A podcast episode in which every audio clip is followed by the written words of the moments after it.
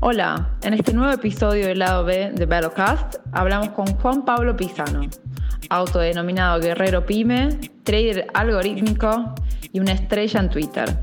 Vamos a repasar muy didácticamente las finanzas descentralizadas, sus usos y posibilidades, y alguna que otra anécdota metalera de tiempos pasados. Escúchalo. Buenísimo, bueno, excelente. Bienvenidos todos los que se conectaron ahora a las 7. Después nos van a poder ver en nuestro canal de YouTube y en nuestro podcast en Spotify, que va a registrar esta charla. Les presento a un invitado que para mí es súper especial. Un metalero que se define como guerrero pyme. Y ahora nos va a contar por qué guerrero pyme. Y autor de libros este, Python para finanzas quant y también tenemos una historia ahí con Juanpa, muy interesante que nos va a contar. Bienvenido, Juan Pablo. Preséntate a la comunidad y sentite libre de arrancar donde quieras en tu bio. Sí, no sé, creo que me conocen un montón ya por Twitter. Eh, nada, eh, soy como necio y testarudo e insisto en hacer negocios en Argentina, así que no sé, me falla algo, algún tornillo me vino mal, pero insisto, insisto, insisto. Así que bueno, sí, nada, luchando todos los días con las cosas locas que pasan en este país. Este, y nada, siempre, siempre surge alguna idea, viste, que te, que te vuelve a quedar en la cabeza el che, mira qué bueno lo que se puede hacer acá y, y nada, lleva a seguir intentando, intentando, intentando. Este, así que bueno, un poco en esa, en esa movida, ahora más en el rubro tecnológico quizás, antes era, yo tengo una imprenta y capaz que siempre emprendí más en el mundo, digamos, de los negocios, digamos, físicos, por llamarlo de alguna manera, digamos, que compras y vendes productos, transformás materia prima, ese tipo de cosas.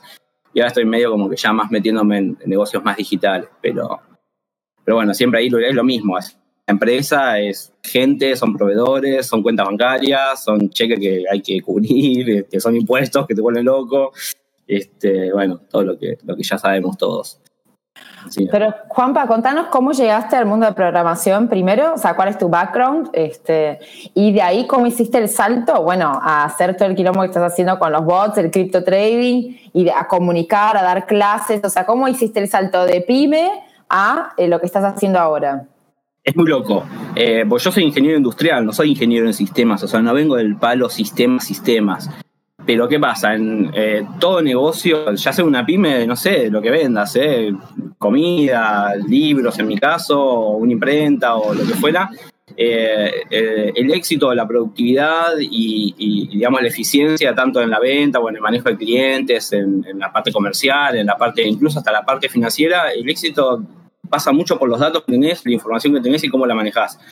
Este, entonces, nada, obviamente que me empecé a dar cuenta de eso con mi propia empresita, digamos, chiquita, y decía, bueno, tengo que hacer un sistemita para administrar los clientes, para ver eh, los leads de la gente nueva que entra, los potenciales clientes, cómo los atiendo, porque de repente tenés una, bueno, una página web, te entran 2.000 clientes por mes, y vos decís, no puedo llamar uno por uno a los 2.000 y atenderlos personalizadamente, entonces tenés que buscar alguna manera de empezar a automatizar esas cosas, ver cómo, cómo filtrar, y bueno, entonces son datos, información, entonces eso me fue llevando más me gustan los números, la matemática y demás, siempre hacer sistemitas y esas cosas me, gusta. Entonces, nada, me, puse a aprender eh, la pata, digamos, de programación de, lo que se llama Business Intelligence, que es un poco eso de, de, armar este sistemitas web, digamos, para manejar datos y, de ahí me fui metiendo en la parte, parte dura de programación y de la bolsa también un poco para manejar los... Te perdí a Bojana, ¿eh? yo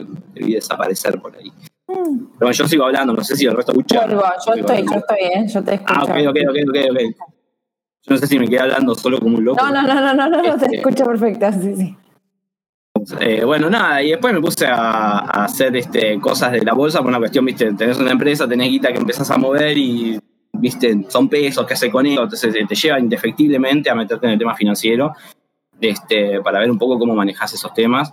Eh, y después el tema de la blockchain medio de loco, porque como muchos nos pasó, eh, yo me metí en la blockchain, o sea, me empezaban a hablar de Bitcoin 2012, obviamente a mí al estar en el tema este de la criptografía, yo, en la parte matemática, yo trabajo en las cosas de criptografía, que me gustan y que siempre me apasionaron y que es, algo que, en la que siempre estuve. Entonces cuando apareció esto del Bitcoin, al toque me empezaron a llegar, viste, por todos lados, che, mira esto, a vos te va a gustar, viste, este, porque conoce que yo trabajo en esas cosas. Y, me empezaron a hablar en 2012 de, la blockchain, de Bitcoin y qué sé yo. Y al principio, obviamente, me pareció una pendejada, como a todo el mundo cuando te lo comenta por primera vez. Sí, que unos pendejos en una computadora quieren hacer el banco, están locos, o sea, viste, decir esto ni a palos, o sea, eh, te parece una boludez, viste, una pendejada. Este, y bueno, a medida que empezó a escalar y qué sé yo, empezaron a haber organizaciones que empezaron a construir cosas arriba de eso, le empezás a, dar más bola a la tecnología en sí, no al Bitcoin, digamos, a la, cosa especulativa de la, criptomoneda, sino a lo que hay ahí atrás. Este, ahí empecé a prestar un poco más de atención y las primeras charlas, de hecho, las primeras charlas que empecé a ir de Bitcoin están todos estos pies que yo te digo que son, yo los admiro un montón, a Manu, que bueno, es el CEO de, de Velo, este, yo me acuerdo que fui a una charla, hará unos 6, 7 años, esa charla que éramos 20, viste que no, no, hablar de Bitcoin era algo medio raro. Eh, y estaba, estaban los chicos de Vitex, me acuerdo, que estaba Manu, estaba con Nubis y no ver quién más estaba ahí en, en Vitex. Estaba Federico As, que para mí es un crack total, también escribe la, la, que se le ocurrió hacer. Estaba el de Cleros, ¿no? Estaba también los chicos de RSK estaba Gonzalo Blauzón, que estaba con, esa, con la empresa esta de asignatura. Eh, y era así, tipo, para mí son la generación dorada argentina de, del tema cripto, ¿no? Son, o sea, son cuando para mí era una pendejada que vos decías, che, mirá de lo que me están hablando, el Bitcoin, qué sé yo, estos pibes estaban pensando en armar empresas y las armaron, de hecho. o sea, yo ni siquiera compré en esa época del 2012 por ahí, porque ¿viste? dije, bueno, después veo, ¿viste? no, no me pareció un tema ¿viste? que podía aprender. Yo pensé que en esa época estos pibes eh, estaban armando empresas arriba de esa tecnología, o sea, la, la, cabeza que tienen en, otra, en otro nivel, como yo siempre digo, hay emprendedores que son como que están en otro en otra capa, vamos, como, como todos estos chicos que te digo, y bueno, ustedes tienen al CEO de acá de Velo que también está, está en ese, juega en ese, juega en ese nivel, digamos, este, cuando nosotros mirábamos esto de afuera diciendo, ¿qué es esto? Los bitcoins, estos pibes ya estaban armando empresas ahí arriba. Ya le estaban pidiendo guita a Wences, a Wences, Lau Casares. Bueno, y fue la primera generación todavía, antes fue como más, antes de que exista todo esto. Ya casi ni existía internet cuando el pibe este empezó, cuando Wences empezó con todas esas ideas que él tenía. Este, sí, sí, ya esa, es un lujo, Pampa, sí, la verdad es que sí, para nosotros, imagínate, estar on board de, Velo conducido por el, capitán Manu, la verdad es que para nosotros es un lujo. Juanpa, pero ¿cómo te metiste en los últimos tiempos en el cripto trading? Porque yo sé que estás alucinado. A veces te escribo en medio de la rueda, no, me das ni bola, me contestas dos días después. Eh, tuvimos un intercambio de chats hace unos días que es como dos días después me decís, no, estuve todo el día metido, estás, no sé ni cómo me llamo ni en qué día vivo. Contanos qué te está pasando. No, es una locura, no, es una locura porque, a ver, eh, yo soy más, digamos, de, digamos, eh, no digamos de hacer trading especulativo, de comprar y vender, comprar y vender, comprar y vender, sino más bien de armar cosas de largo plazo, ¿viste? Entonces digo, bueno, me pongo a hacer un market making en un mercado, en algún bar, me pongo a buscar algo que dé tipo algún arbitraje estadístico a largo plazo para explotarlo un tiempo, ¿viste? Arbitrajes. Y los estudios son cosas que estudio mucho y que capaz que le sacás centavitos, pero que es algo que vos lo podés explotar un determinado tiempo y, te, y, es rentable. Pero claro, son cosas que te llevan mucho tiempo y qué sé yo, y eso en la bolsa tradicional, hago muchas cosas de esas con derivados yo. Y, y nada, son, son otros tiempos. Imagínate que tenés de lunes a viernes, tenés descanso, tenés, son cinco horas, son seis horas, ponele. y digamos como que son cosas que las puedes trabajar con más tiempo, más tranquilo. En cambio, esto de cripto no te da descanso y de repente empezás a, cuando me empezaron a hablar, digo, che, mirá todo lo que se puede hacer acá. Y el año pasado empecé a hacer algunas cosas en cripto porque me habían sugerido, che, hagamos algo de acá, qué sé yo. Bueno, empecé a laburarlo. Empecé a hacer market making en algunos pares, empecé a hacer algunas cosas y claro, viste, son cosas que de repente las empezás a hacer y empezás de a poquito, a poquito a construir algo sobre eso, pero de repente se vuela todo el mercado, se empieza a descontrolar. El mercado de cripto hasta octubre, septiembre del año pasado estaba como en, un, en una piscina tranquila, ¿viste? Como cripto es volátil, pero estaba tranquilo. Y ahora en octubre, noviembre se entró a descontrolar y, ahora está en modo loco, digamos que un día te sube un 30%, otro día te baja un 20%, está como pasó en 2017, digamos. Estamos en una especie de, eh, digamos, semiciclo, lo podríamos partir, digamos, después de los halving pasan estas cosas, este, en donde se descontrola demasiado, se descontrola demasiado, entonces no, no, te puedes cuidar un minuto, porque yo estoy acostumbrado a hacer cosas, como ya te digo, más, digamos, estables, que operan todo el tiempo, pero que te da descanso y de repente te metes en un mercado en el que no te da descanso, que es 24-7 y que se te descontrola así como se descontrola esto, así que está buenísimo, ¿no? La verdad que eh, no te puedes aburrir nunca de operar y hacer bots acá porque tenés para te vuelves loco. Te vuelves loco. En el buen sentido. Juanpa, ¿cuántos bots tenés corriendo ahora y en dónde estás operando? ¿Qué estás haciendo? Uh, de todo. Eh, bueno, ahora armé, eh, ahora hay un broker de un ALIC centralizado, digamos, que, está muy bueno, que me empezó a aprender ahora, que se llama FTX, que tiene cosas interesantes, bastante cosas interesantes. Este, pero bueno, tiene un programa de market making muy copado para que arranca así de afuera, digamos, del mundo así de, de, la industria, digamos, de, hacer bots y demás. Este, una API muy amigable y muy buena y nada, me, gustó está armado, así que estoy, con, estoy, en, ese, en ese sex, digamos, en ese, en ese descentralizado haciendo market making ahí. Y estoy con cuatro o cinco pares. O sea, en realidad tengo siete, pero tres los apagué porque no me estaban dando el resultado que yo quería. Este, así que, y como no te da el tiempo, es lo que te digo, no, no, esto es tan, es tan la, velocidad es tan fuerte, los movimientos son tan bruscos que yo no tengo el chip preparado para, para, para masticar, para digerir todo eso tan rápido. Este, es como que metes un bot y ves todo lo que hace y, de repente capaz que te dio bien, pero decís, por la duda la apago esto porque no entiendo cómo, cómo, cómo pasó todo lo que pasó. Es como que no llego a, o sea, no estoy acostumbrado a esta velocidad, a este ritmo de, volatilidad y, y encima non-stop, ¿viste? Es como que no, no, no decís, bueno, che, fin de semana, tranquilo, paro la pelota, retesteo todo, ¿viste? Corro en el test, algo paralelo para ver qué pasa. Este, no te da tiempo, digamos, es, es non-stop. Así que, sí, ahora tengo 4 o 5 y los otros los paré pues no, me da el tiempo para revisarlos, ¿viste? Y, nada es una locura. Pero Juanpa, conta, porque vos sabés que hay un debate que a mí me causa mucha gracia y me da mucha risa, que es el AT, a mí yo lo llamo, eh, eh, me van a matar, me van a salir a tener con todo, astrología para traders y las finanzas, me encanta, me encanta. Y las finanzas cuantitativas, que bueno, ¿sabes qué? Vengo de ese palo este, y ahí tenemos un punto en común. ¿Te consideras quant? Y si te consideras un quant, ¿cómo te hiciste quant? Este, contanos un poco y metele un palito a la T, por favor. Ya está con ganas de hacer quilombo de entrada. Mirá, no, a ver, lo que pasa es que también hay que ver cómo, si, si vos me decís qué es el AT y decís, bueno, sí, no, es agarrar una figurita y de un triángulo de no sé qué.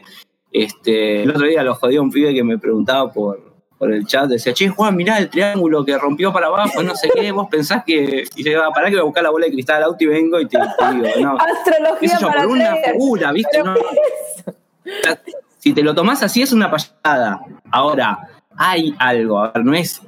Eh, a ver, lo que, lo que quiero explicar es lo siguiente. Si te lo tomás como que es, mirás una figura y porque dibujaste un canal o un triángulo de no sé qué o, un, lo que fuera, y, y, eso te va a definir un target, es una boludez, obviamente, porque no, no, no tiene sentido eso. Ahora, si te lo tomas como, che, mira, o sea, no, no, por, no por nada, hay empresas que siempre ganan guita y hay empresas que siempre pierden guita y vos dibujas eso y ves canales, ves determinadas tendencias, lo podés dibujar incluso en medias, en osciladores, en lo que vos quieras, pero cuando lo llevas a algo técnico, hay empresas que van para un lado y empresas que van para el otro. O sea, ponés, no sé, agarra Come en dólares y agarra Tesla y vas a ver una diferencia. Este, ahora, si vos esa diferencia la querés entender mirando un balance y mirando lo que vendió la empresa, lo que proyecta vender el día de mañana, eh, la comunidad que está formando con los usuarios, el fanatismo que genera, etcétera, etcétera, o la apuesta que está haciendo una determinada tecnología, o lo querés entender mirando precios y diciendo, che, ¿cómo se viene comportando? Y los que invierten quita acá, que invierten porque qué, o sea, entonces vos lo estás viendo con, en otro lenguaje, si querés, en el lenguaje de los fundamentos o en el lenguaje de los precios. Si el lenguaje de los precios lo vas a llevar a verlo en canales, tendencias, resistencias, soportes y ese tipo de cosas, o lo vas a hacer en estadística con formulita, es lo mismo. O sea, es el lenguaje de los números, es el lenguaje de los precios. Lo que pasa es que, bueno, a veces si simplificás demasiado algo, ya sea análisis técnico o el mismo análisis cuantitativo, si haces análisis cuantitativo mal hecho, tirás, no sé, muy un sigma y con eso querés tomar una decisión, también va a ser patético. Porque, o sea, estás basándote en muy pocos datos o en algo muy débil. Este, así que eh, aplica lo mismo. Y lo mismo en análisis fundamental. Si vos haces análisis fundamental agarrando solo un ratio de un balance, vas a hacer cualquier verdura, porque vas a tener que tener en cuenta no solamente proyección de ventas, sino un montón de cosas, deuda, millones de cosas de la empresa que, hacen a que pueda llegar a ganar o perder guita mañana. Este, Así que es como todo, o sea, no. Igual, obviamente, soy del palo más cuantitativo y, los gráficos no, no, me pongo a mirar un gráfico yo. O sea, sí, capaz que agarro, ¿viste? TradingView más o menos para dar un pantallazo cómo viene la mano, ¿viste? Pero, sí, obviamente, eh, mi, eh, mi fortaleza está en aplicar eh, fuerza bruta de datos, digamos, y hacer mucho, mucho backtesting, mucho, mucho, mucha estadística, ahora apoyado un poco, si querés, con Machine Learning. Bueno, nada, meterle todo lo que se le pueda para tratar de sacar un mínimo sesgo estadístico que a largo plazo, también esta es otra, ¿no? Cuando a veces me preguntan por el tema del análisis técnico, yo digo, si vas a hacer análisis técnico para tomar tres decisiones por mes, no le veo tanto sentido porque eh, es como que esto es algo estadístico. O sea, vos vas a tomar una decisión que a lo, si estás bien encarado por los canales, la resistencia, lo que, lo que vos uses para analizarlo, eh, si lo encarás bien, a lo mejor vas a tener un sesgo estadístico de un 60 contra un 40, ¿no? O un 65 contra 35% de chances si, si, sacás algo bien, bien armado, bien, bien, bien trabajado. Pero eso en tres, en tres trades no te va a dar una ventaja estadística, o sea, termina siendo más suerte que otra cosa. Para si, metes, si metiste 2.500 trades con esa ventaja 60-40, y sí, en 2.500 a la larga, digamos, por teoremas central de límite, por teoría de los grandes números, lo quieran llamar, a la larga le vas a explotar ese sesgo. Pero, bueno, sí, tenés que meter muchas operaciones. En, en, el corto plazo, digamos, en tres trades, no, no le vas a sacar jugo a eso. Sí, tal cual. Bueno, ya sabes, sabes que soy bastante de tu equipo en ese sentido conceptualmente. Pero te quiero llevar a, vos publicaste una serie de libros de Python para finanzas quant y estás dando clases. Armaste un curso en SEMA el año pasado que fue un éxito, yo sé, de convocatoria. Así que bueno, súper orgullo para la comunidad. Este, contanos un poco cómo fue que te decidiste por Python, qué fue lo que te gustó del lenguaje y cómo decidiste además compartirlo. Está muy bueno. Yo al principio lo rechazaba, ¿eh? ¿Cómo entré a Python? Porque todo el mundo lo usaba. Entonces, viste, como todos, decís, che, a ver qué es esto. Este, yo no venía a Python. Entonces digo, che, ¿qué, tiene Python todo el mundo lo usa? Claro, cuando lo empezás a mirar, decís, ah, tiene cosas muy piolas, digamos.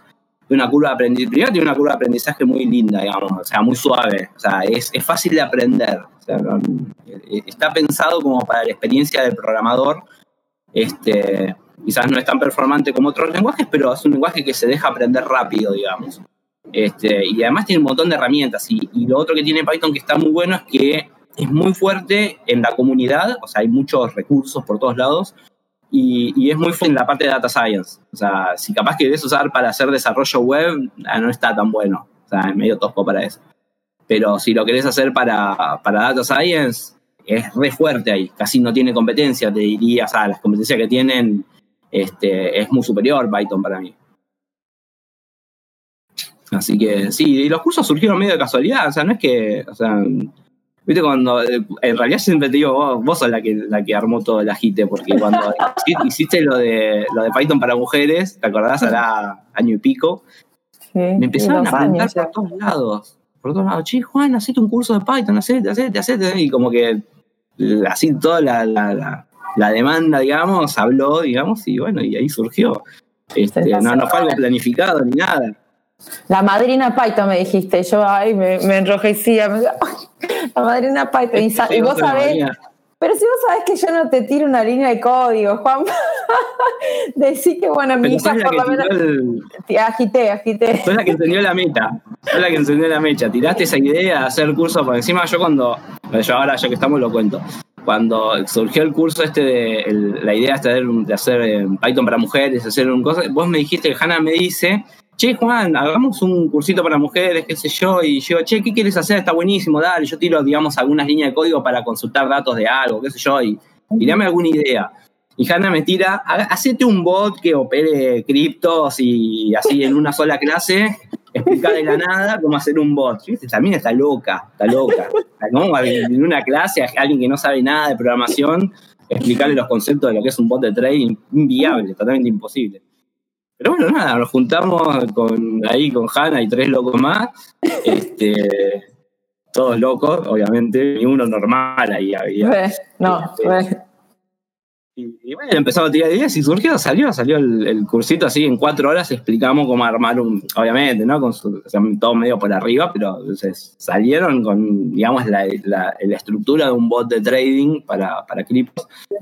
Y, eso armó la revolución, porque de ahí surgieron lo de los libros, me empezaron a preguntar por los cursos y qué sé yo, y bueno, se armó todo el resto, pero empezó ahí. No, re A mí, me, a mí me pone muy contenta porque vos sabés, Juanpa, que después en las comunidades de mujeres donde yo participo y demás, prendió la mecha y un montón de pibas se pusieron a estudiar y no te puedo explicar. Y de hecho me siguen pidiendo, o sea, nada, Amazon, porque te acordás que tuvimos ese, ese, la participación de los pibes de, de Digital House, que nos prestaron la casa y todo prendió la mecha. ¿eh? Yo te digo que eso es algo que de alguna manera eh, yo sé que sembró una semilla, que es una semilla muy fértil y que estoy segura que hay un montón de chicas jóvenes que están arrancando y lo contemplaron como salida laboral, o sea, más que programar web y todo eso, o sea, como vieron el mercado financiero como una posibilidad.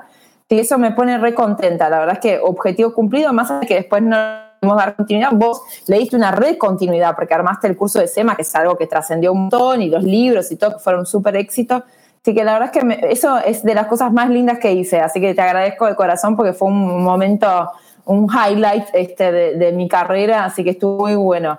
Ojalá podamos seguir haciendo cosas juntos, Juanpa. Porque... Esto recién arranca, te digo, ¿eh? porque ahora hay 2.500, hay 2.500. Yo cuando hice lo de los libros dije, bueno, como me llamaron del SEMA, dije, hacer un curso con esto, bueno, le dimos forma al curso. Y como yo empecé a hacer material para el curso, dije, bueno, ¿por qué no hacer como vino justo la cuarentena y todo el quilombo ese? Dije, bueno, yo tengo la imprenta parada, mientras tanto hago unos libros, qué sé yo, como de una mini reconversión que hice ahí este, y temporal, ¿no? Era para ver qué hacemos en la cuarentena. Y dije, bueno, libros de Python para finanzas cuantitativas, ¿viste? ¿Quién va a ser el loco que compre esto? O sea, es algo muy específico, ¿viste? Además, comprar un libro de programación y después sentarse, o sea, no es compraste un libro, ¿viste? Algo recopado para leer, re divertido, o sea, después te tenés que sentar, son horas de ponerse a programar. Este, dije, bueno, venderé 100 libros, 200 libros y, me re. Ya hay más de 2.500 locos que están aprendiendo Python. Y, ¿no? y eso va a generar una comunidad. Esto recién arranca, esto recién arranca, así que. ya vas a ver muchos más de eso. Sí, una alegría total. Juanpa, ¿qué dice tu remera? Para los que no entienden un sorongo de matemáticas, dale, vamos. Esta es la, de, esta es la de Johnson, es una, es una distribución de probabilidades. una, distribución de variable aleatoria, de que la Johnson Su se usa mucho para finanzas y para finanzas cuantitativas, porque, digamos, las distribuciones, viste, como la campana de Gauss, que es como una campanita así, que se distribuye en una media y las colas un poco menos, y la típica distribución de probabilidades. Digamos, la distribución más común de todas es la normal, digamos, la gaussiana, que es la que el 90% de las cosas de la naturaleza se distribuyen con esa, con esa distribución, digamos pero en la bolsa no siguen esa distribución. En la bolsa las colas son mucho más pesadas, tiene una curtosis muy, mucho más fuerte, digamos, en el centro. Digamos, los, datos se concentran más cerca de la media, pero también las colas son más pesadas. Tiene una forma distinta, digamos, la, la, distribución de los retornos en la bolsa. Y dentro de todas, hay como 200 fórmulas o maneras, digamos, de tipos de distribuciones de variable continua. Este, y dentro de todas las que hay, digamos, la de Johnson, sub, o sea, la, la que tiene esta formulita que dice acá, es la que más representa la, la, la distribución de los retornos de la bolsa. Y así que tengo un amigo nerd que hace remeras nerds, el otro día lo tuiteé.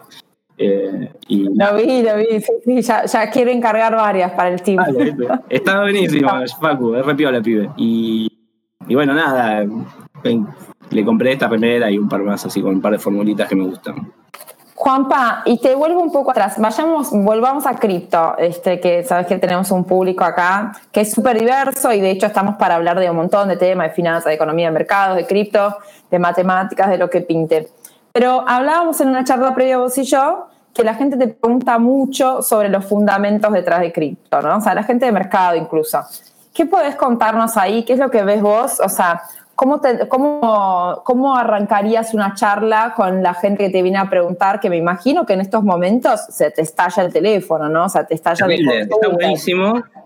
Sí, está bueno lo que decís, porque es, importante, me lo pregunta todo el mundo además, eh, que dice, ¿qué hay atrás? O sea, ¿qué le da valor a, Bitcoin o a las criptos? O sea, ¿qué, ¿qué, hay atrás de eso? O sea, más allá del valor especulativo de lo que vale una criptomoneda, digamos, que el valor especulativo es como el valor especulativo, digamos, de, una empresa. En el fondo, si todos compran Apple y Apple sube, por algo es, qué sé yo, Apple venderá algo que la gente compra, qué sé yo, o sea, tenés que entender el valor fundamental atrás de eso, de por qué Apple sube. Y con Bitcoin pasa lo mismo, si todos compran Bitcoin, y, le damos valor a eso es porque evidentemente hay algo atrás, hay un fundamento que le da valor.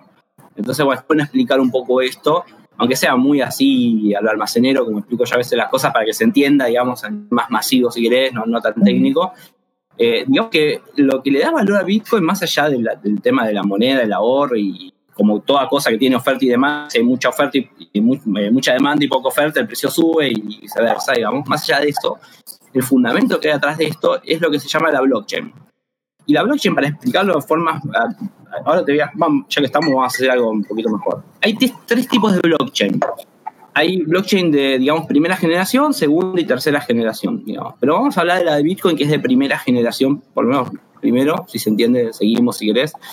Este, la blockchain de primera generación, digamos, la de Bitcoin, viene a ser como un sistema contable. Es como el home banking del banco, digamos, donde yo digo, bueno, le voy a transferir mil pesos a Hanna y yo de mi cuenta bancaria en home banking entro y le transfiero mil pesos a Hanna.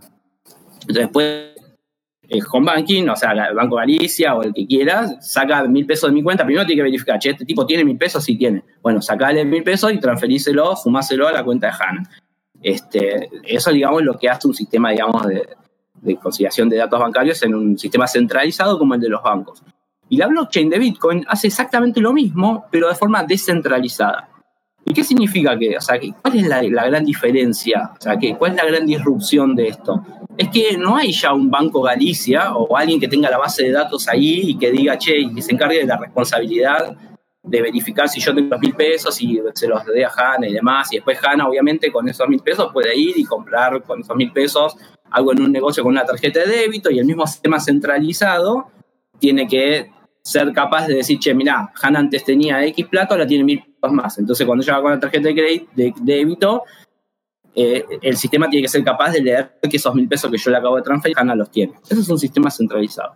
Ahora, en Bitcoin todo esto pasa de forma descentralizada y esto significa que no hay una empresa, un Banco Galicia, que sea responsable de agarrar esa base de datos, guardarla, que sea segura, darte una tarjeta de coordenadas, una app para un sistema de autenticación y, verificar las claves de los usuarios para, para, que nadie se meta en mi cuenta y me robe mi plata y esas cosas.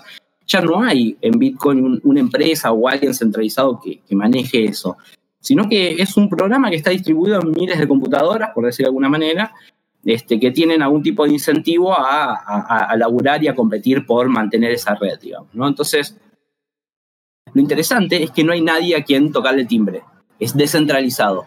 Y vos decís, ¿qué tiene de diferente esto o qué tiene de interesante? Y tiene diferente como todo, vamos a desfanatizarnos un poco, tiene pros y contras.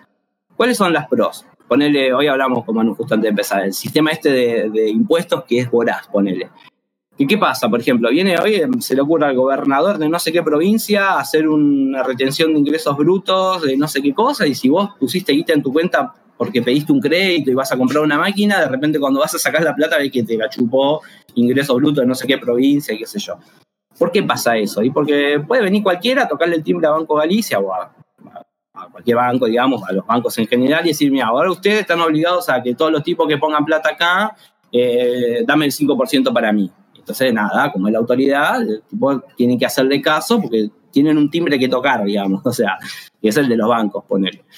Entonces, al ser descentralizado, esto ya no puede pasar.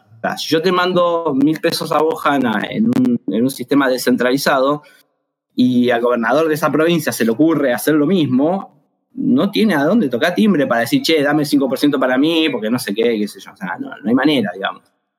Así como eso es una ventaja, por algunas cosas en las que eh, nos da más poder a los usuarios, digamos, también es una desventaja, porque ponerle, yo perdí la que vos, Carlos, yo te pasé un montón de plata a tu cuenta bancaria, vos te olvidaste la clave de tu cuenta y lo que fuera, y no tenés o sea, si a mí me pasa eso con el Banco de Galicia, ponele, yo, o al Banco Francés, estoy haciendo publicidad a mi banco, encima, encima es malo.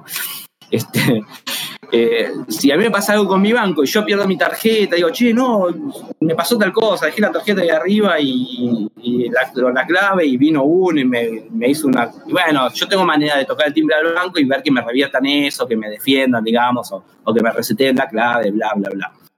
Este, bueno, con Bitcoin no tenés a nadie que tocarle timbre. O sea, eso es una contra, digamos. O sea, lo que es una ventaja en algunas cosas se transforma en una contra. O sea, te hace responsable a vos de, cómo, de, cómo asegurás tu, tu, finanza, digamos, tus ahorros, tus recursos. Entonces, tiene una ventaja y una desventaja, digamos. esa, es la, la, definición muy burda, así explicado al almacenero de lo que es una blockchain. ¿no? Es un sistema donde te permite manejar algo que vale un dinero entre cuentas de una forma descentralizada, o sea, sin una empresa o alguien a quien tocarle el timbre, sino que está distribuido en millones de computadoras en todo el mundo. Este, ahora, ah, eso no es nada, eso es como el nacimiento de todo. Este, y todos compran amigos porque es como la primera y es como que la que destapó la olla, pero lo que empieza a ver de interesante son las blockchains de segunda generación, que explicado también así a lo almacenero muy burdamente, es como poder ponerle un if o una condición a las transacciones. Por ejemplo, que vos me digas, mira, Juan le transfiere mil pesos a Hanna, pero a, eso le pones un if. Dice, no, si Hanna se portaría mal, si Hanna no tiene ningún cheque rechazado en el mes.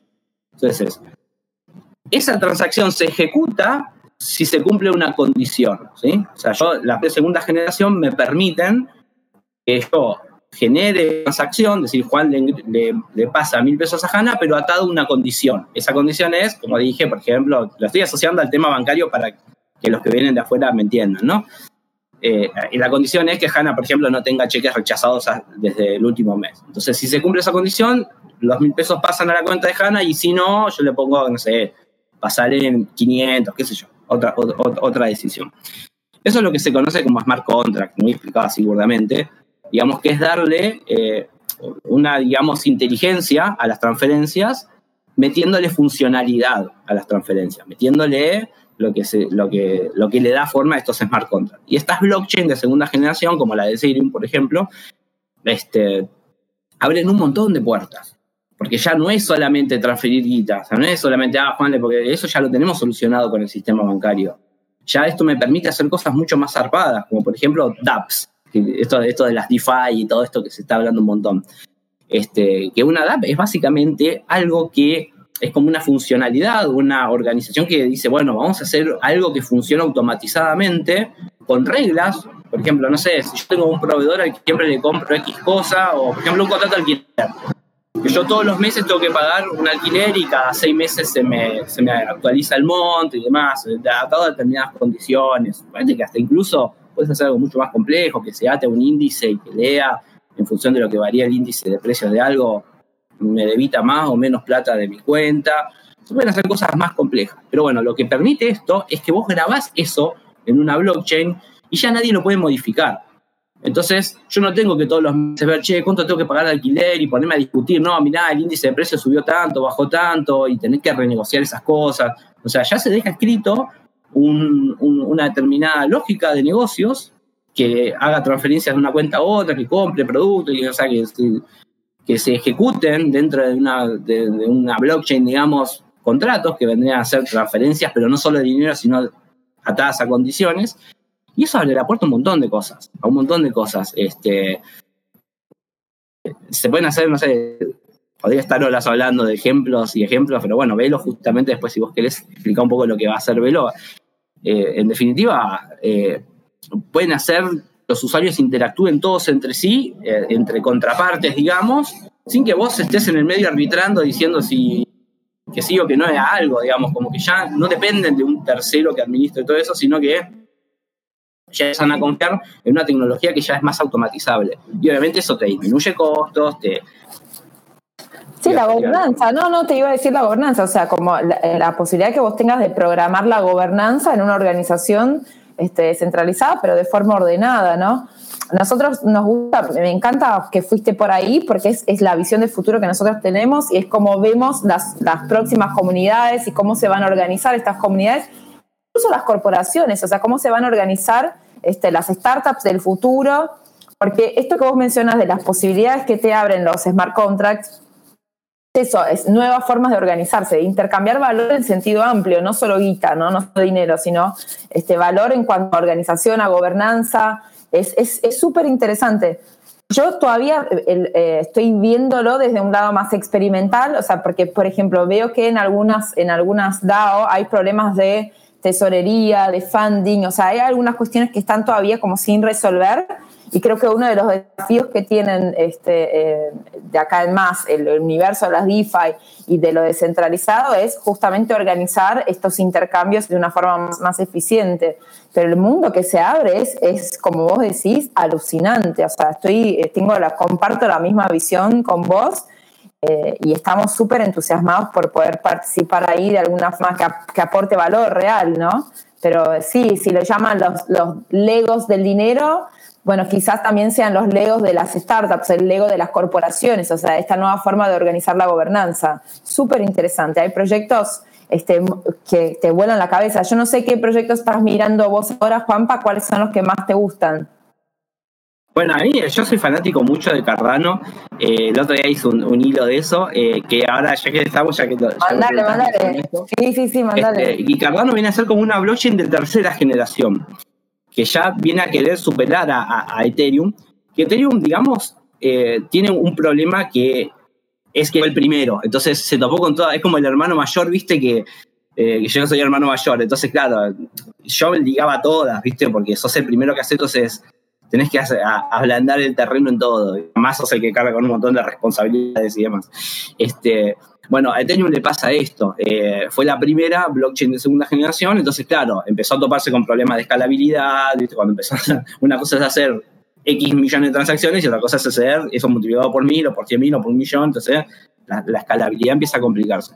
Y esa es una de las cosas que le pasó a Ethereum. Y otra es la interoperabilidad, cuando ya empiezan a ver, Ethereum fue la primera de segunda generación. Entonces, no pensaba en interoperabilidad porque era la única, era la primera. Entonces, Ahora ya después de Ethereum todas las demás empezaban a decir, che, no, pará, empezamos a pensar algo que sea, que tenga interoperabilidad. O sea, que acaban a haber varias blockchains y yo necesito hacer algo que interconecte las blockchains una con otra. Este, entonces, bueno, eh, surgió, bueno, las más conocidas ahora son Cardano y, Polkadot, este, que son, las dos que están compitiendo fuerte ahí. Y Ethereum, claro, como fue la primera y ahora ya tiene un montón de dApps metidas ahí arriba, cualquier cosa que vaya a cambiar tiene un montón de responsabilidad porque ya tiene es la que tiene una mochila más pesada, ¿no? Este, entonces las horas como que cuentan con esa ventaja de haber arrancado después y, haber pensado en la interoperabilidad y en la escalabilidad de otra forma. Eh, así que bueno, nada, las blockchains de tercera generación van a resolver muchas cosas que Ethereum todavía no pudo resolver, este, o por lo menos se plantean resolver eso, y bueno, esos proyectos, ahí, el de Cardano es espectacular. Eh, empezás a, meter a ver cómo quieren resolver cada cosa, qué tienen pensado, y tienen pensado hacer toda la parte de, programación de smart contracts, hasta con una GUI, que es como una interfase visual, digamos, para, para usuarios que no saben programar, que pueden generar sus smart contracts con, un, con una especie, digamos, de herramienta visual que les permita con un mínimo flujo, digamos, de, eh, de, drag and drops y de pequeñas eh, herramientas visuales, poder, eh, sin tener que aprender un lenguaje, poder armar smart contracts. Así que nada, me parece que lo que se viene es espectacular en ese sentido, porque va a permitir un montón de innovación. Eso va a ahorrar millones de, costos a empresas, la productividad en un montón de, rubros se va a empezar a disparar. Este, y además lo que tiene también las, blockchains, tanto la de segunda como la de tercera generación, permiten hacer muchas cosas eh, de finanzas descentralizadas y le permiten dar mucho poder a los usuarios. Vos decías recién de la gobernanza hay muchos proyectos en los que vos, al ser parte de los proyectos, los proyectos son, digamos, programas grabados en una blockchain, o sea, no son de nadie, son de los que participan en ese programa. Entonces vos, al, ser usuario de eso, si vos empezás, digamos, a, comprar lo que serían las acciones, digamos que las acciones, para hacer una, una, analogía, un paralelismo entre el mundo de las acciones y las empresas con el mundo de la blockchain. Vos cuando sos parte de Apple, ¿qué haces? Comprás acciones de Apple. Entonces, yo compro acciones de Apple y tengo como una parte del patrimonio neto de la empresa, digamos. Entonces, al tener parte del patrimonio neto de la empresa, cuando la empresa gana guita, se distribuyen entre los que son dueños de esa empresa, ¿no? Este, algo muy similar pasa con las, con las eh, empresas, con, digamos, las, iba a decir empresas, pero no son empresas, con los, proyectos de DeFi. son proyectos en los que se arma una estructura, se arma, digamos, una estructura tecnológica en la que los usuarios pueden participar comprando participación en ese proyecto, que son tokens, que son como si fueran criptomonedas, digamos, para el que viene afuera. Entonces, vos al participar de eso y, ser parte de, ese mundo, podés tener derecho a votar si, si querés un cambio o no. Y quiero hacer un paréntesis acá, porque me van a decir, sí, en la bolsa pasa lo mismo. Sí, está bien, pero yo le quiero preguntar a muchos de los traders, y me incluyo, ¿eh? porque yo también soy parte de eso, y vengo del mundo, digamos, de las finanzas tradicionales, y, también soy accionista de Apple y todas esas empresas, porque compro acciones. Pero yo le quiero preguntar a todos los que, los que operan así como yo y que vienen de ese mundo, si realmente alguna vez fueron a alguna asamblea de una empresa y votaron y, los que lo hicieron, probablemente hayan, sido en empresas así argentinas, eh, qué tan democrático, qué tan transparente es eso y qué tanto poder real tienen los usuarios minoritarios.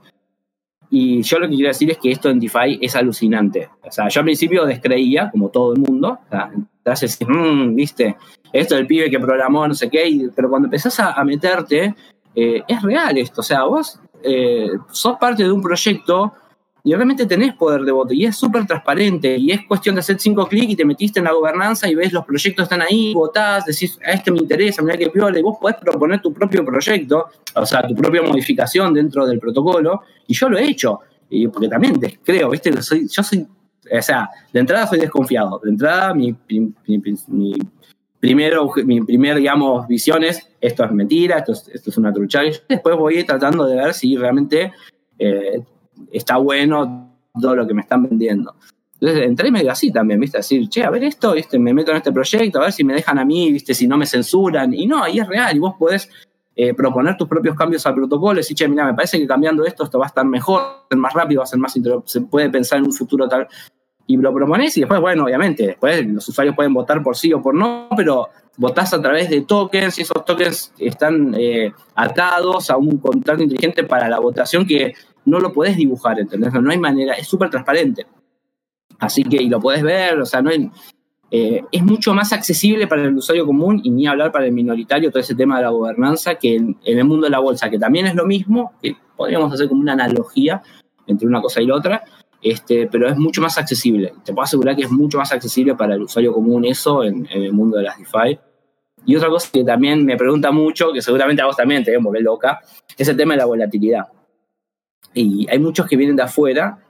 Este, perdón, los que le pido perdón a los que son muy del palo y ya saben todo esto. Si esto no, mandale, mandale, mandale. obvias, pero este, muchos me dicen que no se puede operar en cripto, que no se puede, porque es demasiado volátil y que yo no puedo ahorrar en algo que valía tanto, que es tan volátil y que es tan, tan complejo.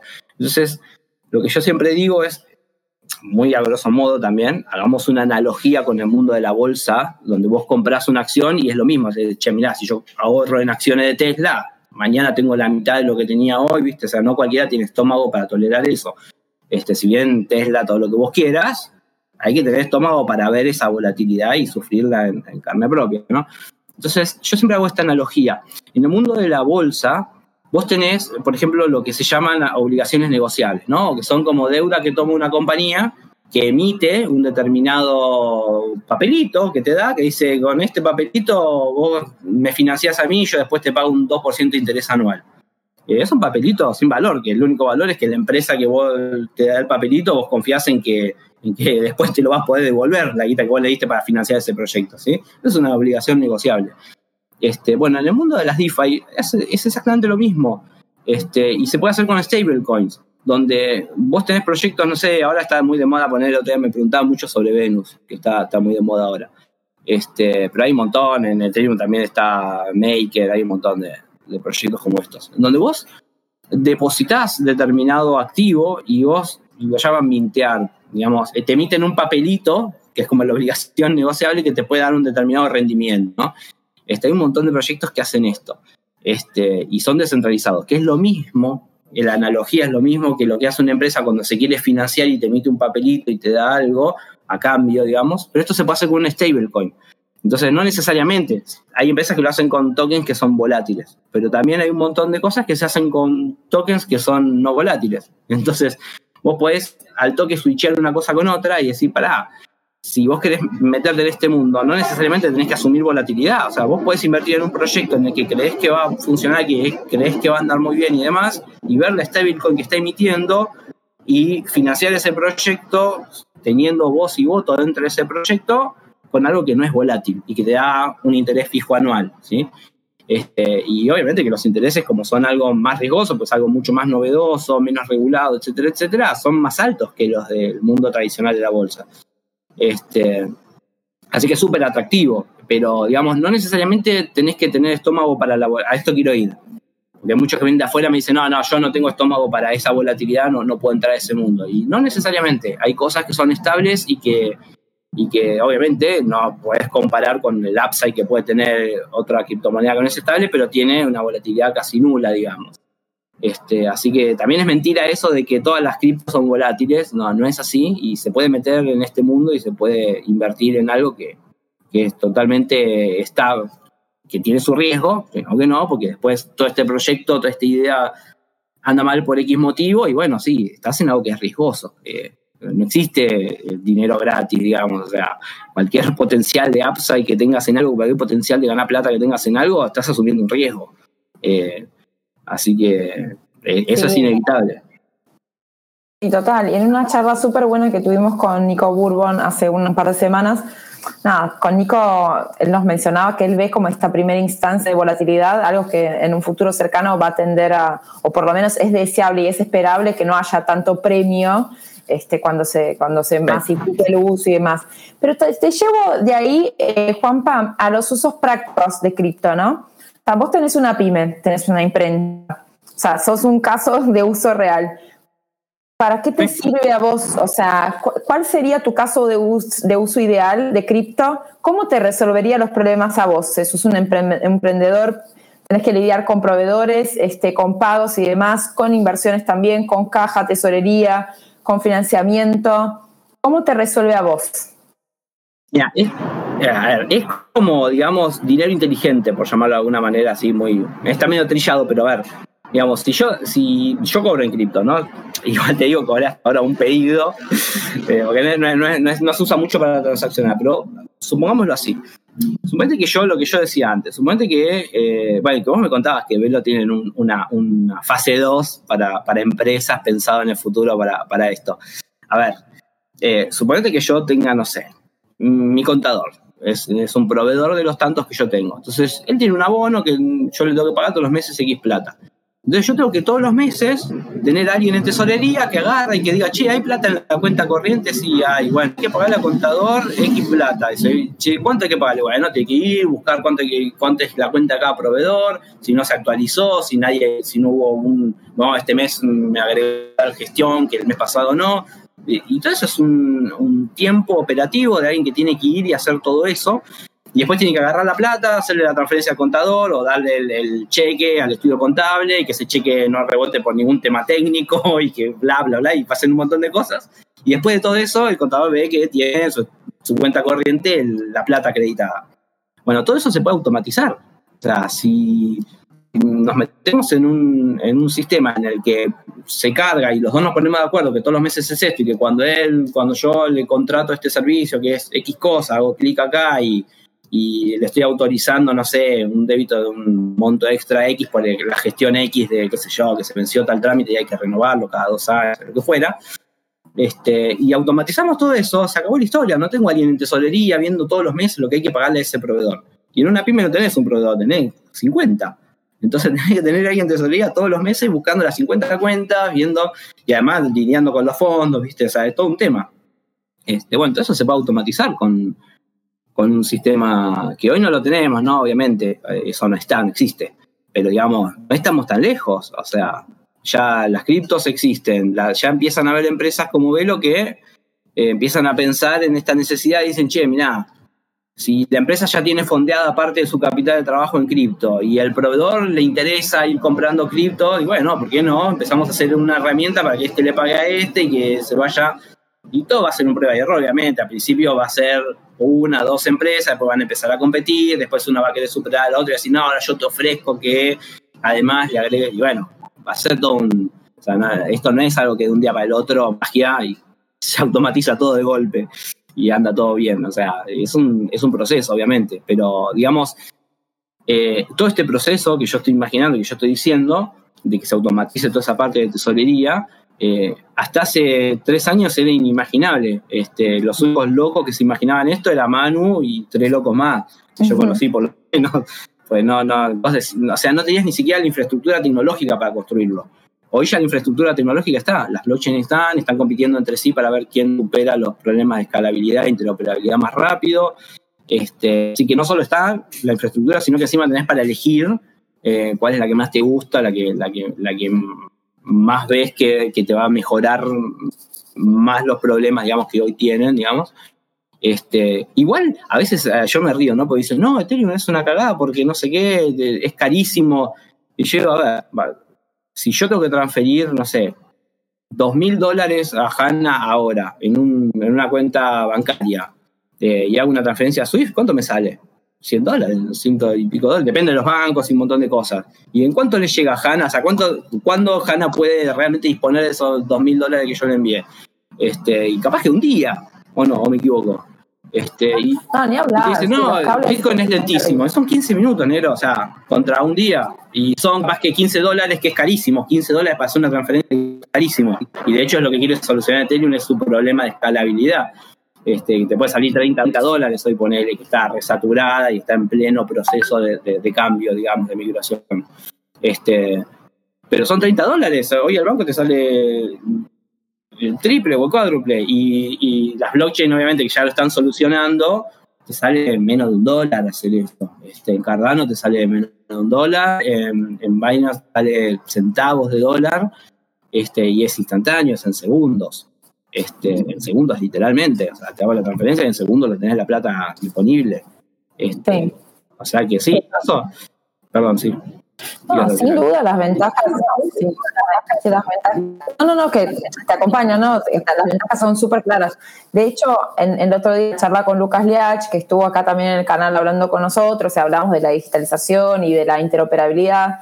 O sea, como el concepto de la interoperabilidad como, en sentido amplio de los esfuerzos que se hicieron, te fui a otro tema ahora, pero porque pienso en el puente entre la economía fiat y la economía cripto, o sea, en las formas de, de convergencia, en las formas en que, que cripto puede colaborar con una mayor fluidez de la economía real, ¿no? O sea, como casos de uso más allá de este de lo, de lo, especulativo y del trading, o sea, bajándolo a lo transaccional, a, a, resolver este tipo de problemas de tesorería de las pymes y demás, de los comercios.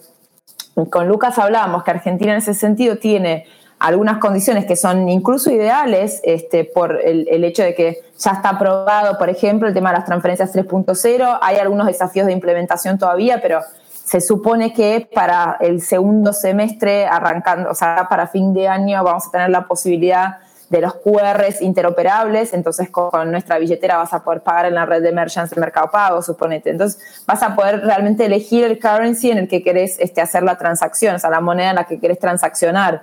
Por supuesto que el tema de fees es un tema no menor eh, y, son todas este, dificultades que tenemos que, ir resolviendo este, con, con, el avance la infraestructura que hay por detrás de las redes y de, y de las blockchain y de Ethereum y de la que sea. Ese es son temas que tenemos que ir resolviendo y nosotros acompañando ese desarrollo porque somos el front, ¿no? O sea, con Vela nosotros somos como la, punta de, adelante, si se quiere, pero en ese sentido también Argentina, además de esa infraestructura eh, de transferencias que en Estados Unidos, por ejemplo, no es así, los cables en Estados Unidos son más lentos, más engorrosos, más caros, este, y ni hablar Swift y el comercio internacional y todo lo que es mandar una transferencia afuera y lo, que sale Western Union o cualquier otra eh, transferencia en ese sentido y las transferencias bancarias ni hablar. Pero además Argentina tiene la ventaja de que tiene una macro súper desordenada, entonces también si vos puedes dar algún tipo de previsibilidad, o sea, y de estabilidad a los comerciantes y a los, y a los merchants y a, los, y a las pymes en cuanto a la inflación, en cuanto ¿no? Porque también tenemos ese otro problema, la tesorería de una pyme con, con una proyección de inflación del 40% en un desorden macro como el que tenemos acá, también me imagino la forma de, este, a través de cripto, ordenar un poco esa, esa parte, ¿no? Dar un poco más de previsibilidad, que vos te puedas desaplar un poco de los quilombos de la macro. Es que cripto es, internacional, entonces ahí, viste que nosotros siempre decimos, nosotros no tenemos moneda, ¿no? Entonces, por ejemplo, yo soy comerciante, yo vendo eh, productos físicos a mis clientes, así como conectas el mundo físico con el mundo, con el mundo de la blockchain. Entonces vos decís, si yo quiero vender en cuotas, que es algo muy común, que siempre en Argentina nos pasa a todos, este, todos los comerciantes siempre nos topamos con el mismo problema, que decimos, bueno, está bien, si quiero vender este producto a partir de X precio, ya te empiezan a preguntar, che, ¿cómo te lo pago en cuotas? Y si vos vas a Visa a, empezar a ver, o Visa o Master, cualquier sistema de pago en cuotas de los tradicionales, digamos, del mundo tradicional, te vacunan por todos lados, digamos, a vos, comerciante, al cliente, o sea, es un delirio, es un delirio. Y decís, che, pará, no, esto tiene. Y, ¿Pero qué? ¿Visa qué va a hacer? La madre Teresa de Calcuta, si tiene una inflación descontrolada que nadie sabe, ni siquiera el mismo gobierno, pueden poner un número que alguien que le crean los mismos de ahí adentro. Entonces, es un descontrol. O sea, realmente es un descontrol cómo organizar un pago en cuotas, algo tan, tan básico, ¿no? Para un pequeño comercio, así, che, mira, te quiero vender esto y yo soy comerciante y quiero venderte en cuotas a vos que me lo vas a comprar, pero o sea, si te tengo que cobrar un interés en pesos con toda la intermediación que hay con una moneda que es un descontrol, este, la verdad que todo se tiene que cubrir ahí y el tipo termina pagando el doble de lo que, de lo que tendría que pagar. Es, un descontrol total. Este, en cambio, en, mi cripto todo eso lo tenés solucionado. ¿Qué me importa la moneda? Que si no, vamos a pasar por los pesos. el pibe va a tener la aplicación de Velo, vas a decir, ah, le compro los libros a Juan, Piki en cuántas cuotas y, vamos a estar trabajando en un stablecoin. En que, ¿Qué me importa si la inflación argentina es de... O sea, vamos a trabajar en una moneda que es estable, que no, no, nos vamos a preocupar por las locuras de las tasas de los cientos por ciento que, que solemos ver en Argentina. Este, y sí, vamos a manejar un interés, pero un interés del 5%, 8%, qué sé yo. Veremos lo que, lo que se logra hacer. Pero ah, son intereses razonables, ¿no? Eh, así que bueno, nada, sí, eh, esa conexión, esa, interoperabilidad está a esto de llegar, del mundo real con, con el mundo cripto. Vamos ahí, Juan. Estamos, dependemos de ustedes. Estamos laburando, vamos los pibes, la puta madre. Vamos los pibes. Estamos laburando, Juanpa. Sabes que buenísima la charla, sabes que me podría quedar charlando horas con vos, es un placer, Juanpa, pero quería abrir a preguntas este, en el chat que nosotros tenemos en ah, el canal del lado B. Este, quería abrir a preguntas. Bueno, Emanuel Ais te dice un grosso Juanpa explicando lo de DAPS y gobernanza. Después pregunta para después de un nombre impronunciable de uno de nuestros usuarios de la comunidad. Para configurar un bot que haga trading, ¿qué par de cripto recomendás? Tengo miedo de perder una suma muy grande de Ethereum o, Bitcoin. Te tiro esta pregunta que hicieron así general. Es muy loco, pues depende de un montón de cosas. Si te voy a contar una anécdota que me pasó en clase con bots de, de pares. Yo estaba hablando de arbitrajes, de arbitrajes estadísticos, y, y yo, estoy, yo yo soy más veterano, entonces tengo la mente chipeada en moneda fiat. Entonces yo digo, bueno, yo voy a hacer arbitrajes de, pares, ¿no? Entonces digo, bueno, vamos a tradear, no sé, creo que había puesto ejemplo de Bitcoin y Ethereum. Entonces vamos a buscar determinados momentos en, los que pasar de switchar de Bitcoin a Ethereum, de Ethereum a Bitcoin y ir como tradeando ese par, ¿no? Entonces yo decía, lo que tenés que tener es una masa de plata en Bitcoin y una masa de plata en Ethereum y ir haciendo el switch taca, taca, taca, taca, taca, X cantidad de veces, la mayor cantidad de veces posible para que te favorezca, digamos, la estadística que tengas a favor. Este, pero claro, digo, tenés un riesgo, corres el riesgo Bitcoin y el riesgo Ethereum, porque vos podés, en cada trade le sacaste 20, o sea, estadísticamente hablando, la esperanza matemática es que en cada trade le sacaste yo 0,00x%, y eso son, no sé, 22 dólares por trade, por ponerle algo. Entonces vos cada trade, tiki, tiki, tiki, tiki, le sacás. Pero si vos tuviste invertido 5 mil dólares acá, 5 mil dólares acá en Bitcoin y Ethereum, y los dos se parten en 5, vos en dólares perdiste un montón de guita. Porque le sacaste 20 dólares a cada trade, pero para poder hacer ese arbitraje de pares, ese arbitraje estadístico, llamale, este, estabas expuesto un riesgo enorme en dos monedas volátiles y nada, obviamente los que más da para hacer esos pares son las más volátiles, porque te dan un montón de oportunidades, pero corres un riesgo enorme. Entonces yo decía, vos tenés que hedgear los Bitcoin y los Ethereum, tenés que cubrirte de, o sea, si vos lo que, si vos tu objetivo es tradear ese par, hacer un bot que, que, que swingue, tiki, tiki, tiki, tiki, y de vuelta entre los dos, buscando una ventaja estadística para ir sacando pequeñas, pequeñas dólares, digamos, entre cada trade, este, tenés que cubrirte de la baja de los dos. Y me dice, no, estás equivocado, Juan, ¿y por qué? Y, y, estaba buenísima la discusión en clase y me dejó pensando varios, varios días, y porque tiene razón.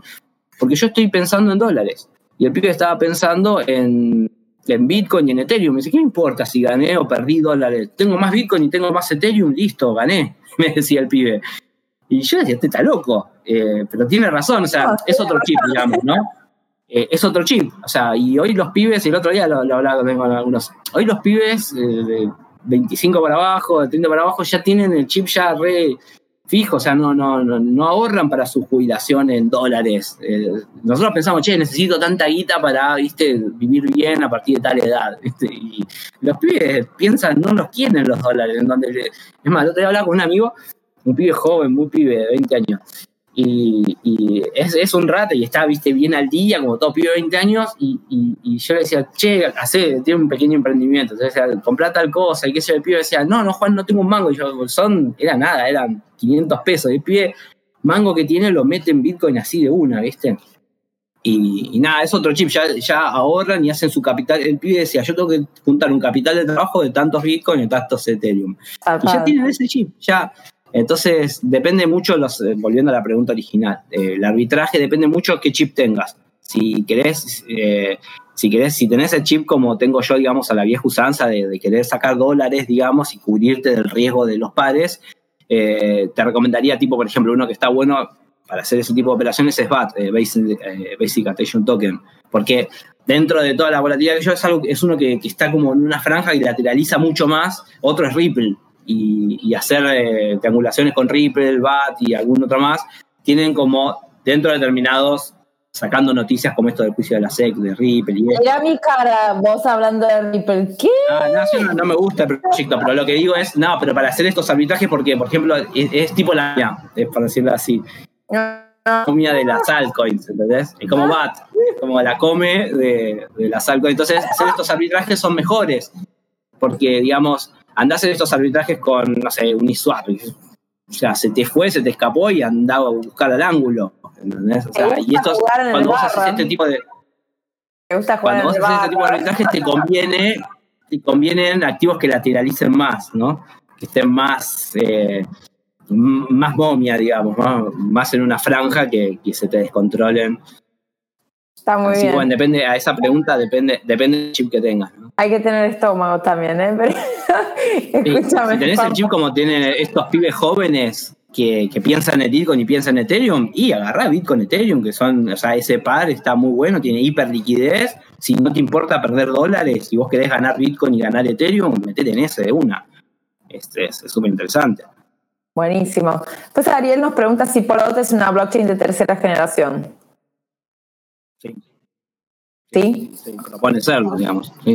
Sí, digamos, eh, hay un montón. Igual, a ver, eh, son como etiquetas que le ponemos, ¿viste? Es como que, digamos, es algo que va a ser superador de lo que planteó en su momento Ethereum. Va a tener una interoperabilidad, va a tener un, eh, va a tener, digamos, una plataforma, una infraestructura tecnológica que le va a permitir hacer cosas que Ethereum nunca ni siquiera se imaginó que iban a existir. Entonces, es como que es como lo que decía el hermano mayor, ¿entendés? Eh, Ethereum fue el, que abrió la cancha. Entonces, cuando los demás vieron, de hecho, bueno, Polkadot y Coso y Cardano. Te dijeron Kardashian, ¿eh? Te dijeron Kardashian por Cardano, por usuario de Cardano. Sí, soy a fuego, soy, fan hace, hace años ya. Y, bueno, son los dos tipos, se desprendieron de, de Ethereum, digamos, del equipo original de Ethereum, y dijeron, che, pará, vamos a pensar esto con otra, o sea, como que ya es como lo que decía el hermano menor, o sea, vos ya ves que el otro está ablandando la cancha y decís, bueno, ahora yo me voy a meter al juego eh, ya con esa ventaja, ¿no? Eh, entonces, como que por eso de tercera generación, pero bueno, son medios etiquetas también. Tampoco es que es una Sí, venía, venía, a decírselo, venía a decírselo a Martín Trechea, que es este, un advisor nuestro que está acá en el, en, el, en el chat, que fue, bueno, nada, es uno de los impulsores de la comunidad de Ethereum en Buenos Aires, así que vamos a meter los dos en el barro a discutir sobre Cardano y el hermano mayor. Escucha, Juanpa, hay otra pregunta en Instagram que sale, si tus libros sirven para automatizar operaciones en el mercado y si no, si tenés pensado sacar una versión. Sí, sí, eh, eh, hasta ahora dice siete tomos. Y los primeros son más herramental, ¿viste? el primero es arranquemos a codear, ¿viste? Que es una interfaz de usuario. Bueno, empezamos como de a poco a meter a la gente en el mundo del código. Este, y ahí voy desarrollando herramientas, ¿viste? Cada vez meto alguna cosita cuantitativa más, ¿viste? Pero tampoco quiero meter muchos formuleos, mucha cosa entrada, pues me los revolean por la cabeza. Entonces, como que de a poquito voy metiendo alguna cosita más, pero hasta los primeros siete son muy de herramientas. Y a medida que ahora que va la segunda parte, digamos, la segunda parte de mi serie, de, yo creo que van a ser unos 15 más o menos, ya van a ser más, por ejemplo, ahora viene uno que va a ser todo de backtesting, otro que va a ser todo de screeners, otro que va a ser todo de bots. Entonces, como que ya las herramientas ya te las expliqué en los tomos anteriores, ¿viste? Cómo manejar, no sé, una base de datos, cómo manejar el tema estadístico, cómo, hacer un montón de cosas que ya las vi antes. Y ahora, ya con todas estas herramientas que ya expliqué, armamos el bot, armamos el backtesting, armamos el screener, este, así que sí, ahora, ahora se viene, digamos, la segunda etapa de los libros que se va a permitir hacer bots y, sistemas automatizados de trading. Buenísimo. ¿Cursos de Python para cripto? ¿El tuyo o no? Me pidieron, eh, yo no hice de cripto, o sea, el mío de Python para trading, digamos, general. Pero la verdad que está muy bueno cripto porque eh, tecnológicamente hablando es, eh, es, muy superior. O sea, agarrar la API de un de, los buenos, te digo, de Interactive, de, de, Argentina, no me hagas hablar, por favor. Agarrar la Interactive Brokers, la de Ameritrade y esas APIs y, compararla con la API de Binance, con la API de HitBTC o con la API de, de Kraken, no sé, del que quiera, de FTX uso yo, eh, son infinitamente superiores a la de cripto. O sea, tenés 100 requests por segundo contra 10, con toda la furia 10. Eh, tenés, no sé, una infraestructura y una, una, capacidad de meter cosas que en, que en el mundo, que le pasa, le pasa para arriba, digamos. El, operar, hacer bots en cripto es mucho más amigable que hacer bots en, en, equity o en bonos o en ese tipo de cosas. Y ni hablar, obviamente, que tenés 24-7, que tenés, digamos, que no tenés gaps, esas cosas que, bueno, también están buenas, ¿no? O sea, para operar gaps, o sea, yo en una época operaba solamente gaps, operaba solamente, digamos, esos primeros cinco minutos de rueda, y es un bardo, obviamente, porque es, es muy fuerte, digamos, y bueno, justamente, evidentemente, si me metí mucho en cripto es porque me gusta también un poco ese, esa volatilidad extrema, ese riesgo, digamos, más. Este, como aprendí a lidiar con ese riesgo y que nada, me fui acostumbrando, me, me atrae eso y bueno, eh, eh, tener esas cosas, por ejemplo, en el mundo de equity que en el mundo de cripto no, por ejemplo, operar gaps, este, porque en el mundo de cripto nada, es todo continuo, entonces no tenés gaps.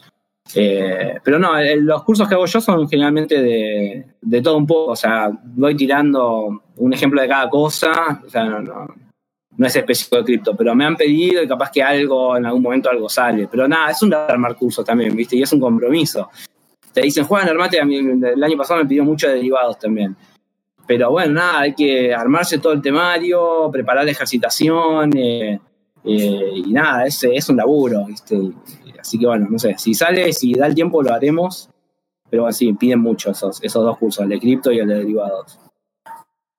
Buenísimo. Juanpa, hay otra pregunta. ¿Qué opinas de Algorand? ¿Tenés eh, conocimientos sobre No, no lo tengo muy, no, no, no, no lo investigué mucho, no.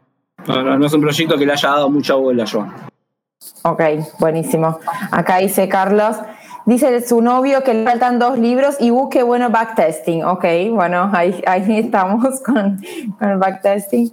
Este, bueno, yo creo que. Sí, creo que es el que viene. ¿El que viene? Sí. Bueno, ahí ya sabes. Sensacional. Bueno, si no tienen más preguntas, este, yo te comprometí, Juanpa, hasta las 8 y ya son 8 y casi 10. Así que para mí fue un súper gusto. Nos pueden seguir escribiendo, por supuesto, en el chat. Quedan todos los canales abiertos, tanto del lado B este, como el conversatorio. Es un placer haberte tenido, Juanpa, en esta charla. Por supuesto que te vamos a volver a invitar y de, hecho es más, te queremos en el proyecto. Este, en algún momento sabemos que vamos a hacer cosas juntas. Un placer. Gracias a todos por escuchar. Nos pueden encontrar en. Pará, pará, pará, No estás contando la anécdota, la anécdota metalera. Vamos una cosa. Me estaba esto, Bueno, esto así en 30 segundos. Con Juanpa compartimos este, una. A mí me gusta. Tengo un pasado en el metal, aunque nunca fui una metalera hecha y derecha. Pero bueno, casualmente. Habíamos estado en cemento, ¿no? En algún recital. Seguro. Este, tengo, tengo un pasado ahí. Y tuve la suerte de que hace un par de años este, vino Megadeth a Buenos Aires, la última vez que vino, eh, y un amigo mío de Brasil es tour manager de ellos, se mudó a California hace muchos años, es un baterista, es músico y se hizo tour manager de ellos. De hecho, ¿sabes cómo empezó Juanpa, mi amigo Rafael? Haciendo de, ¿cómo se llama el muñeco este que siempre me olvido el nombre, el muñeco de ellos, el personaje de ellos? ¿Eh? Big, Big. Eso, bueno, era el que salía al escenario vestido, este, el que hacía la performance. Todo una delirante, bueno, se terminó siendo muy amigo de la banda y se hizo tour manager. Me avisa que, o yo veo en Instagram que venía a Buenos Aires con la banda, bueno, y me termina diciendo, bueno, venite al hotel, estamos en el hotel tal, y me invitan a cenar con la banda. Y ellos iban a cenar a un, a un restaurante muy particular que se llama Las Nazarenas o algo así. Es como una parrilla internacional este, sobre Alemo, ahí en el Bajo, enfrente a, a unos hoteles, enfrente a Retiro. Un lugar que yo nunca había entrado porque era muy para turistas. Bueno, le había cerrado todo el piso de arriba a la banda porque parece que Mustaine es un fanático de Buenos Aires y es un fanático de ese lugar y conoce a los mozos y siempre, y las veces que vino pidió la misma parrillada y bueno, tiene toda una historia con ese lugar. Bueno, para mi sorpresa, yo llegué a ese lugar y estaban cenando y estaba el Colorado con toda la banda este, y los roadies y toda la gente de, este, del equipo de tour en Buenos Aires. Esa noche terminó en un bar de metaleros en San Telmo, que, cuyo nombre no puedo recordar porque, bueno, pasaron cosas, pasaron cosas esa noche. Y al día siguiente fue el recital de ellos, que fue en Tecnópolis. Y Juanpa, lo más gracioso de la anécdota es una cosa tierna. Yo fui con mi hija, que en ese momento tendría, no sé, tres o cuatro años, con Maya a U toda la noche, el recital. Y cuando estábamos y nos hicieron pasar al backstage, donde estaban ellos, sus familias y con, nada, sus amigos y demás, el backstage era un descontrol, eh, o sea, realmente era una cosa muy rockera. Habían armado todo un espacio en Tecnópolis con livings y un montón de catering y un montón de, de, había de todo para tomar, para comer y después habían los, los más reservados. Bueno, en un momento me invitan a pasar, yo tenía a mi hija UPA a un reservado donde estaba el Colorado y la banda, solo la banda, y eh, uno de seguridad en inglés me dice, the baby is not allowed. No me dijo con la nena. Pues me dijo, no nos hacemos cargo de lo que pasa ahí adentro, así que lamentablemente con la baby no vas a poder pasar. Así que bueno, hasta ahí llegó este, mi anécdota, pero fue muy divertido. Imagínate llevar a una bebé a un recital de Megadeth con el público argentino este, muy particular. Fue una, un, fueron dos noches excelentes, muy divertidas. Este, después el, el Colorado, bueno, eh, eh, se deterioró bastante y ahora está, o sea, no sé si se está recuperado, pero bueno. Así que tenemos... Se recuperó 100%. ¿Se recuperó 100%? Ah, bien. Sí, sí, sí. lo dijo hace poco, ya no teme. Así como me ves con esta peluca, estuve revoleando pelucas ahí en el. Imagino ahí. Así que sí. Este, Juanpa, nada, un súper placer. Ya nos contarás de tu, de tu pasado metalero y de tus chapas, que ahora trato de imaginarme a vos con el pelo largo, y bueno, me quedó como esa imagen ahí de, de Juanpa con el pelo largo. Este... Era por la cintura, sí, sí, sí. ¡Oh, la cintura! ¡Wow! Buenísimo. Pero bueno, pasaron cosas, ¿viste? Uno se, se anda casando, ¿viste? Y esas cosas. Totalmente. Bueno, Ahí Juanpa. me No, un placer, la verdad es que un, un súper gusto de charlar con vos. Estás invitado a seguir súmate a la comunidad, a participar. Se dan debates súper lindos, la gente pregunta, nosotros intercambiamos información.